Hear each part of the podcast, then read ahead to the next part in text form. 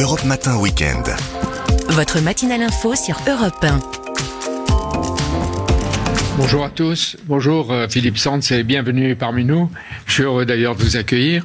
Vous êtes franco-britannique, avocat juriste international renommé et vous avez publié plusieurs livres dont La filière et surtout jusqu'à présent un retour à Lemberg, qui est une ville qui a changé plusieurs fois de nom pendant son histoire. Lemberg aujourd'hui c'est quoi? Aujourd'hui, et bonjour Jean-Pierre, je suis ravi d'être avec vous. Euh, Lemberg, c'est Lviv, c'est en Ukraine, et c'est là où a été inventé, il y a 80 ans à peu près, les deux crimes qui jouent dans la guerre de l'Ukraine d'aujourd'hui, crime contre l'humanité et génocide. Et c'était deux juristes qui habitaient presque la même rue, en tout cas la même ville, qui ont fait les études dans la même école et qui pouvaient pas se voir, en gros, mais qui étaient aussi, faut le dire, à Nuremberg, Lauterbach et Raphaël Lemkin. Voilà. Et vous avez de la famille encore? Vous aviez de la famille? Mon grand-père est né dans cette ville en 1904. Il a quitté en 1914. Il est arrivé finalement à Paris en 39 et c'est pour ça que j'ai une maman française. Et il est mort en? Il est mort en 97. Je l'ai très bien connu. Il habitait juste à côté de Gare du Nord. Je le connaissais très très bien. Il m'a jamais parlé de ce qui s'est passé avant 45. Pourquoi? Il y avait un blocage personnel. Je pense que j'ai appris ça dans d'autres contextes où je travaille dans mon, dans mon boulot en Rwanda, en ex-Yougoslavie, en Amérique du Sud. Les gens qui sont traumatisés par ces grandes guerres, par ces conflits, ils veulent vraiment en général, ne pas en parler. On avait parlé de ça justement avec Simone Veil autrefois. De quoi faudra-t-il juger Poutine? De crimes de guerre ou de crimes contre l'humanité? On revient à cette année remarquable 45 où on a inventé quatre crimes crime de guerre, crime contre l'humanité, euh, les attentes systématiques contre les civils, génocide, destruction des groupes, et le quatrième, qui a été intégré à Nuremberg, euh, ironiquement, par les soviétiques, crime d'agression, guerre manifestement illégale. Qu'est-ce que c'est un crime d'agression? Euh, C'est de mener une guerre qui est manifestement illégale, comme euh, l'invasion de l'Ukraine par la Russie. Et l'importance de crime d'agression, c'est la seule crime qui mène directement à la grande table de M. Poutine, M. Lavrov. C'est un crime commis seulement par les leaders. C'est-à-dire qu'on peut les juger en leur absence? Non, pas qu'on peut leur juger dans leur absence, mais qu'on peut leur juger pour un crime pour lequel eux, ils sont responsables. Par exemple, si on parle des crimes, euh, apparemment il y a des crimes de guerre, crimes contre l'humanité à Butcha, on a tous vu ces images euh, atroces, mais la euh, complexité, c'est comment est-ce qu'on lit ce qui s'est passé à Butcha ou à Mariupol avec M. Poutine, c'est complexe. Et alors, est-ce qu'il faut juger les Ukrainiens chez eux? D'ores et déjà Est-ce que c'est à la justice ukrainienne de juger ce qui se passe sur son territoire? C'est une très grande question. Le principe euh, qui s'applique, c'est que d'abord, c'est pour les euh, voies internes, c'est-à-dire ukrainiennes, de saisir l'affaire, et seulement s'ils ne peuvent pas le faire, s'ils sont incapables ou ils veulent pas le faire, ça remonte à la Cour pénale internationale à la haie, mais la Cour pénale internationale à la haie n'a compétence seulement sur les trois crimes. Crimes de guerre, crimes contre l'humanité, génocide, pas le crime d'agression. Exactement. et donc il faut un tribunal, ou il faudrait un tribunal spécial. Si on veut euh, procéder avec le crime d'agression contre M. Poutine, il faut créer un tribunal spécial et c'est ce que j'ai proposé fin, fin février. Mais vous savez qu'il y a des blocages. Il y a beaucoup de pays qui n'en veulent pas. Il n'y a pas beaucoup de pays qui n'en veulent pas. Enfin, des pays qui sont puissants. Il y a, alors, l'Ukraine travaille en ce moment et je travaille avec M. Kouleba là-dessus, le ministre des Affaires étrangères de l'Ukraine et M. Zelensky, qui sont pour un tribunal. Ils travaillent avec un petit groupe de cinq pays européens, mais le pays numéro un qui est contre cette idée, c'est la France.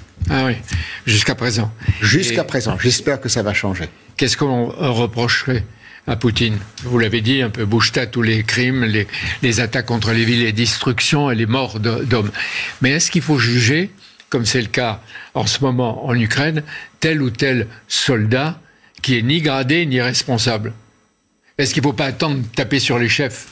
D'abord, de, prouver le crime de guerre et le crime contre l'humanité, ce n'est pas simple. Il faut faire une liaison entre les faits et l'individu qui est responsable. Alors, ce jeune euh, homme de 21 ans qui a été jugé il y a deux, trois semaines en Ukraine, je comprends, il a accepté qu'il avait fait un crime de guerre, il a, il a plaidé qu'il était coupable, et il y a eu un procès, il a été jugé.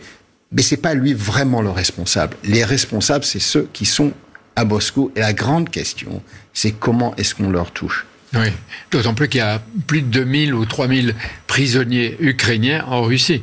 Oui, les procès commencent aujourd'hui. Euh, ils vont commencer dans les, en, Russie et dans les, endroits qui sont contrôlés par, les Russes.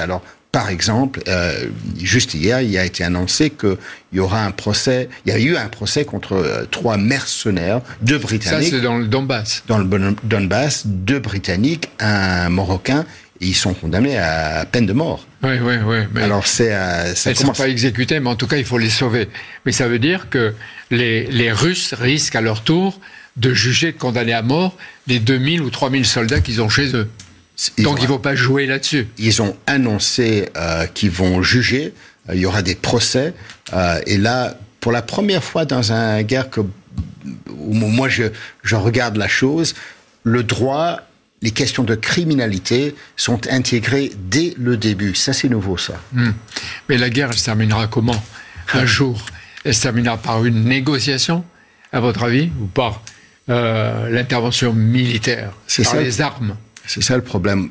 Je pense qu'on voit pas la voie de sortie pour Monsieur Poutine.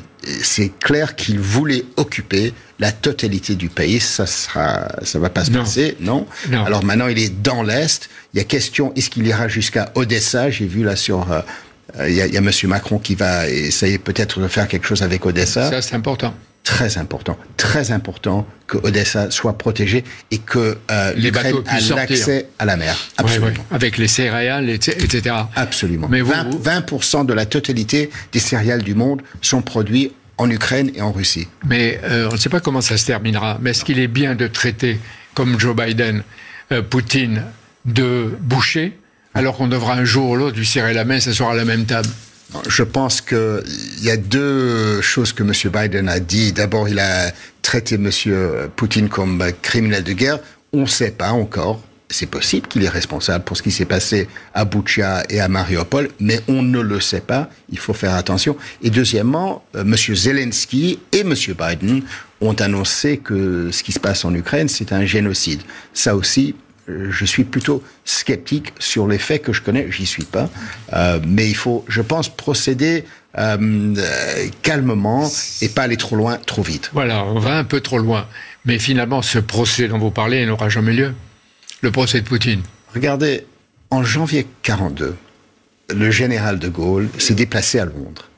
Il a participé dans la déclaration de St. James, qui a annoncé un programme pour punir, pour euh, procéder contre les grands criminels nazis.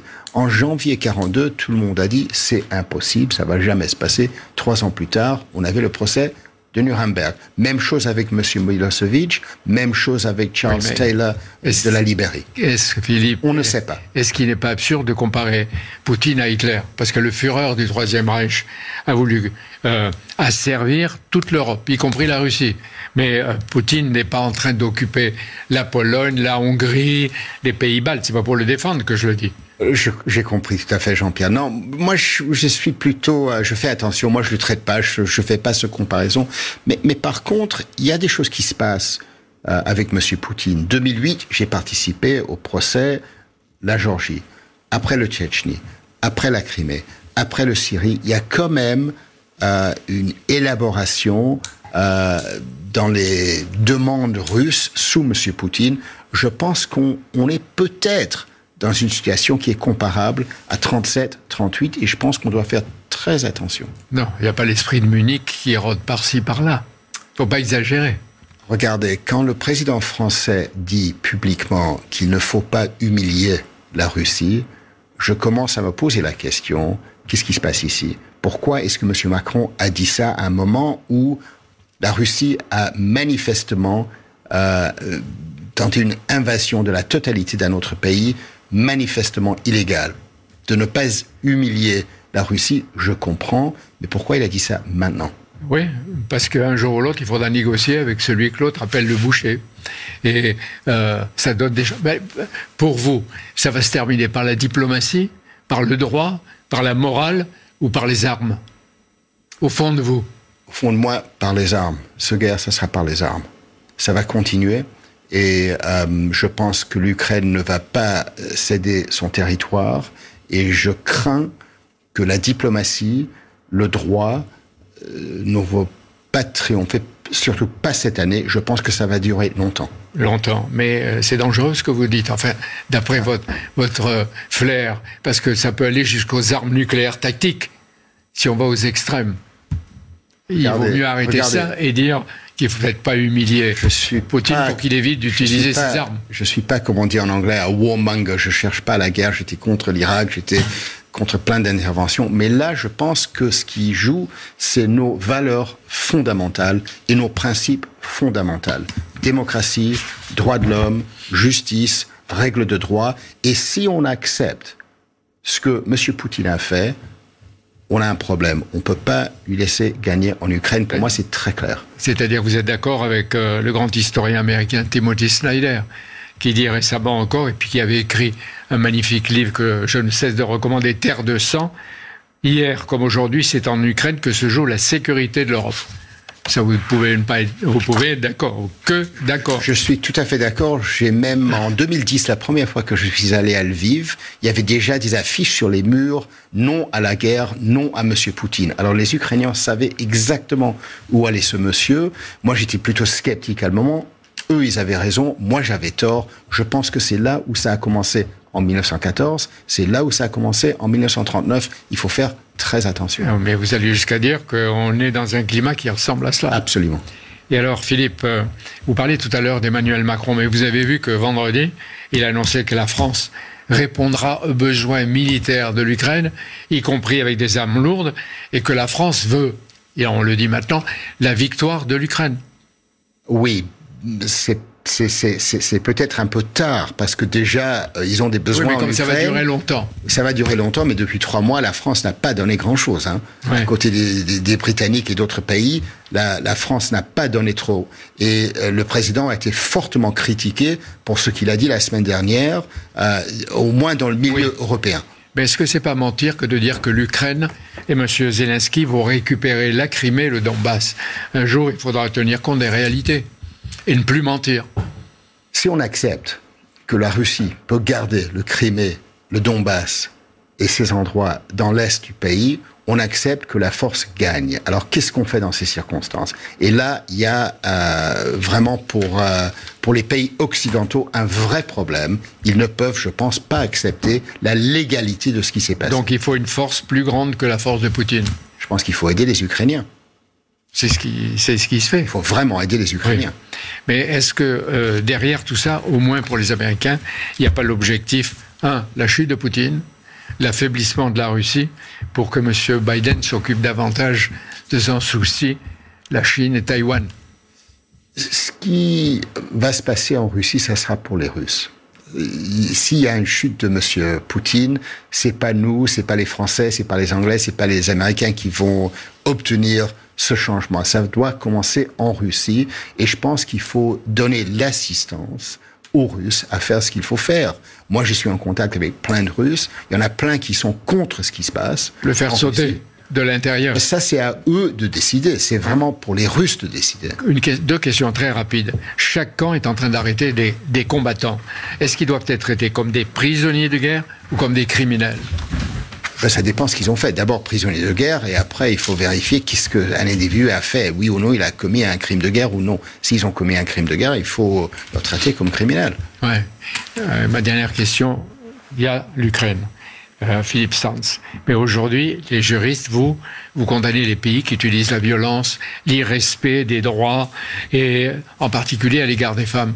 Pourquoi vous ne protestez pas? Pourquoi vous ne gueulez pas à propos de ce qui se passe en Iran, en Arabie saoudite et surtout en Afghanistan, où les barbares sont en train d'assassiner la moitié du ciel, les femmes Je le fais. Je le fais. Je suis tout à fait indépendant. Je critique tout pays, tout individu qui utilise euh, la force illégalement, que ce soit euh, tous les pays que vous avez mentionnés, que ce soit le Palestine, que ce soit l'Israël.